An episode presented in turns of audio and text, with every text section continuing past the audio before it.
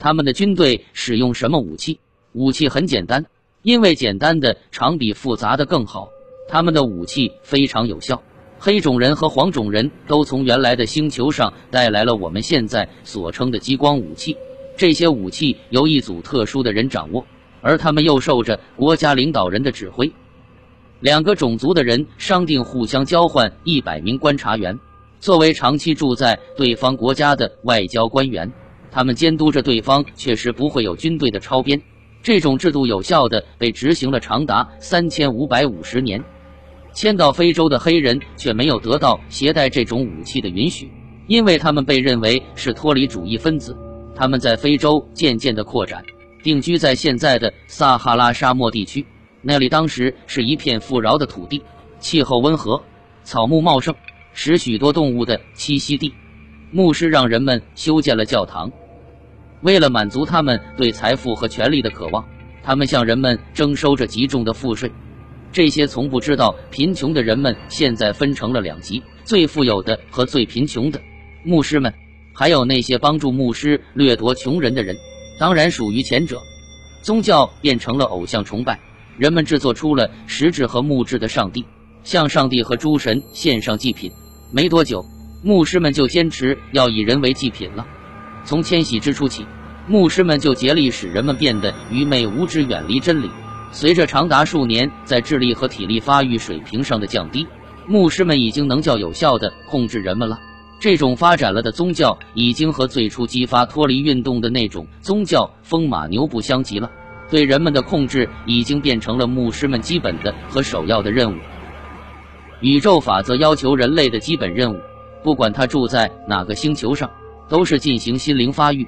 而这些牧师通过使人们无知和对人们进行谎言误导，使整个民族的心灵发育倒退，违背了这最基本的法则。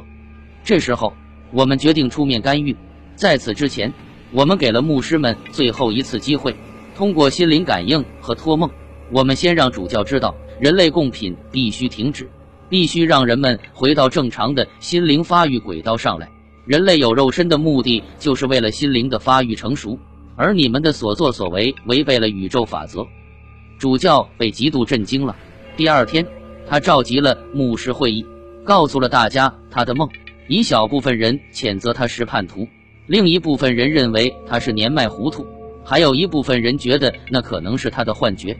数小时的讨论之后，十五个人中有十二人坚持保持现行的宗教，认为最好的办法就是保持控制，促使人们相信和害怕讲善惩恶的上帝，而他们就是这个上帝在地球上代表。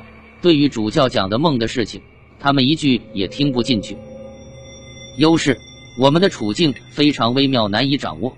米歇，我们本来也可以让我们的飞船出现在他们的面前。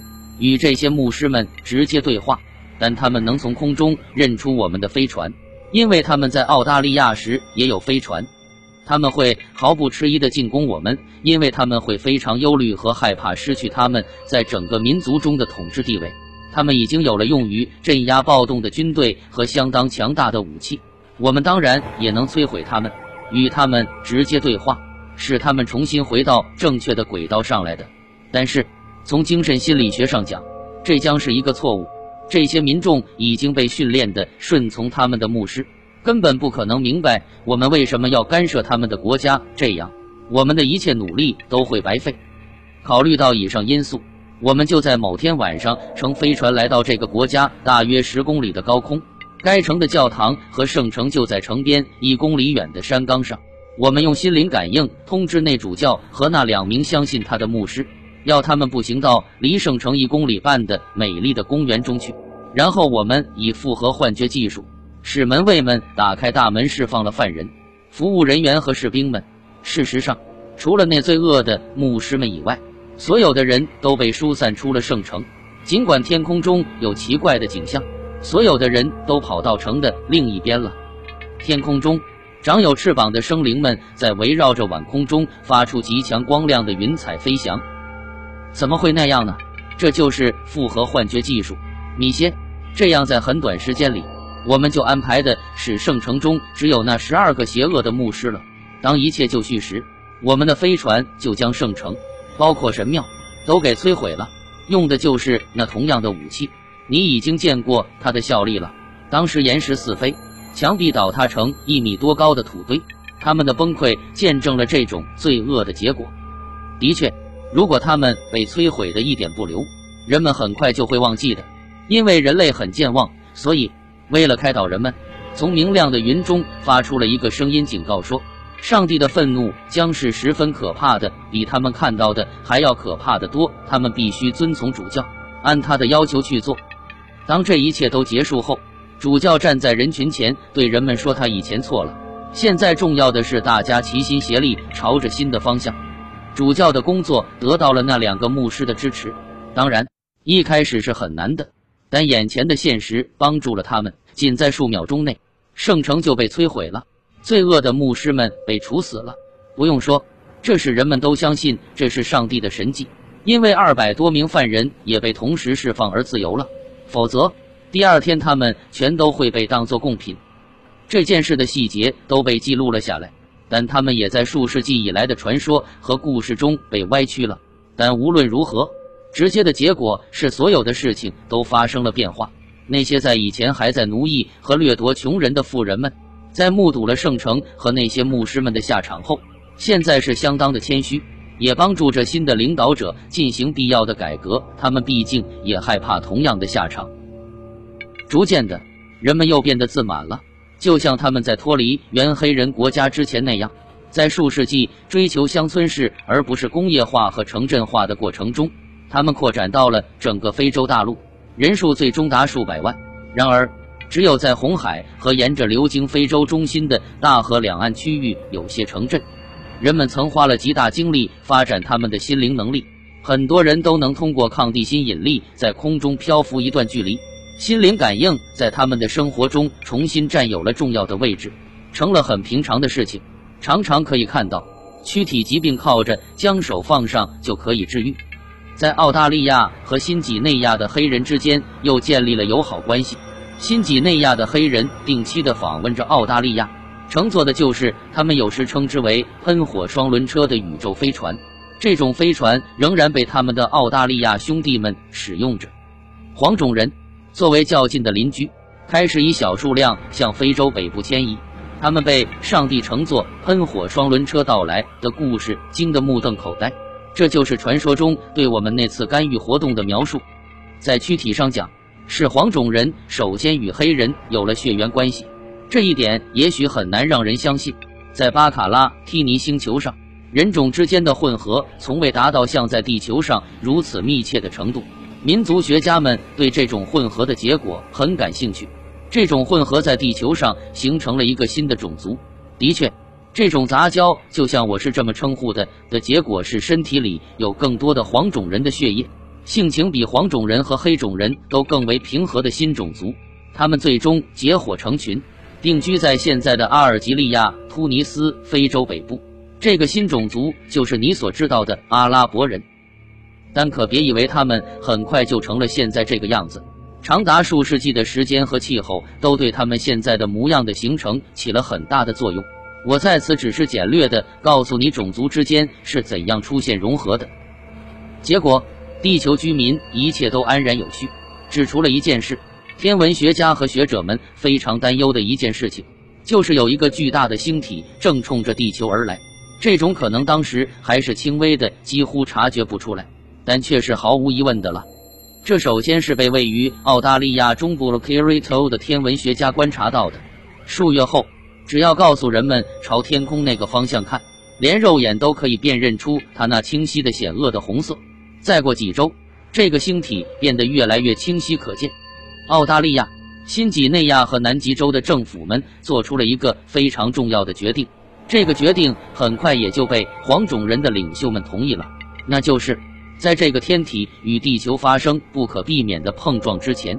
所有的宇宙飞船都处于待命状态，飞船上应尽可能的装载专家们、医生、技术人员等，也就是说，是那些在灾难之后有可能对社区有用的人才。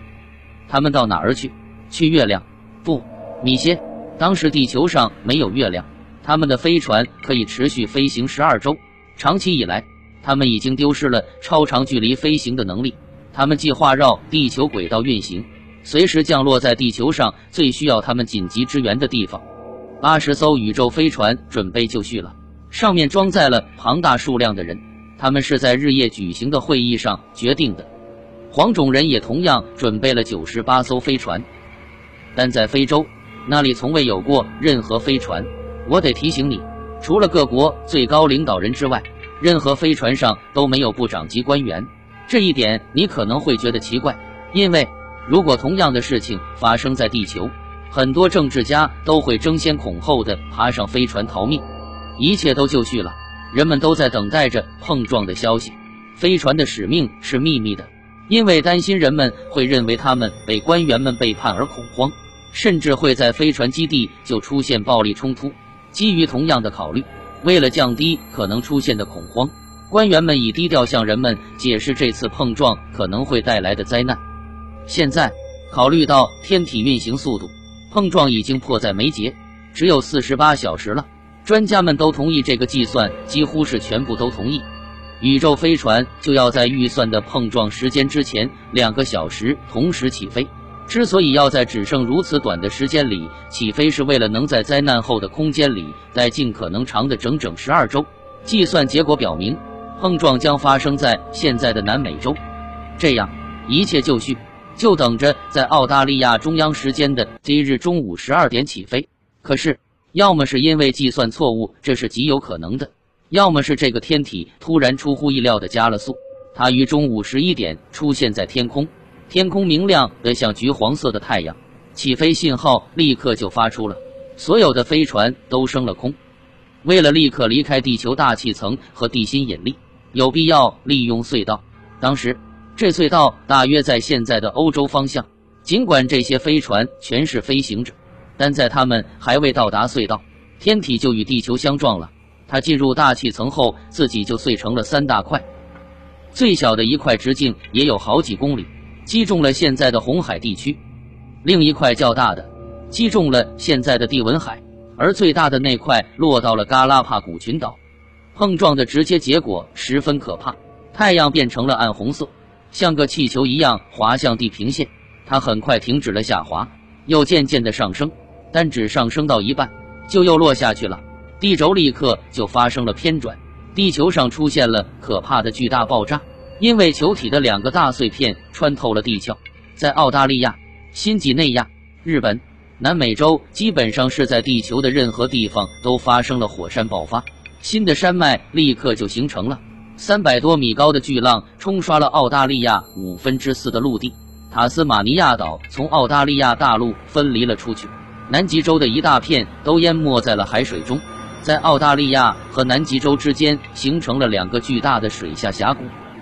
一大片陆地从南太平洋中央浮出了水面，缅甸的很大一片都沉入了海洋，就是现在孟加拉湾的地方。另外一个盆地下陷，形成了现在的红海。宇宙飞船来得及离开吗？不完全。米歇，专家们犯了一个错误，他们会辩解说他们不可能真的预计到会发生什么事情。他们估计到了地轴偏转，但没有估计到地壳震荡。宇宙飞船是进入了抗引力隧道，但又被拉进了由于天体碎片重新进入大气层引起的大气震荡中，而被天体尾部的无数碎片所击中。只有七艘飞船，三艘上是黑人，四艘上是黄种人，在竭尽全力后，终于逃离了地球。地表隆起持续了好几个月，在天体击中的地点出现了成千座火山。澳大利亚的大部分地区都弥漫着火山的有毒气体，导致了数分钟内成百万人死亡。我们的统计表明，澳大利亚几乎所有的人类和动物都灭绝了。在一切都平静之后，只有一百八十人生存。有毒气体是这可怕死亡的原因。在新几内亚，那里的毒气较少，死亡也较少。我想问你一个问题，涛，请问。你说过黑人是从澳大利亚迁移到新几内亚和非洲的，那为什么现在澳大利亚的土著居民和世界其他地方的黑人不一样？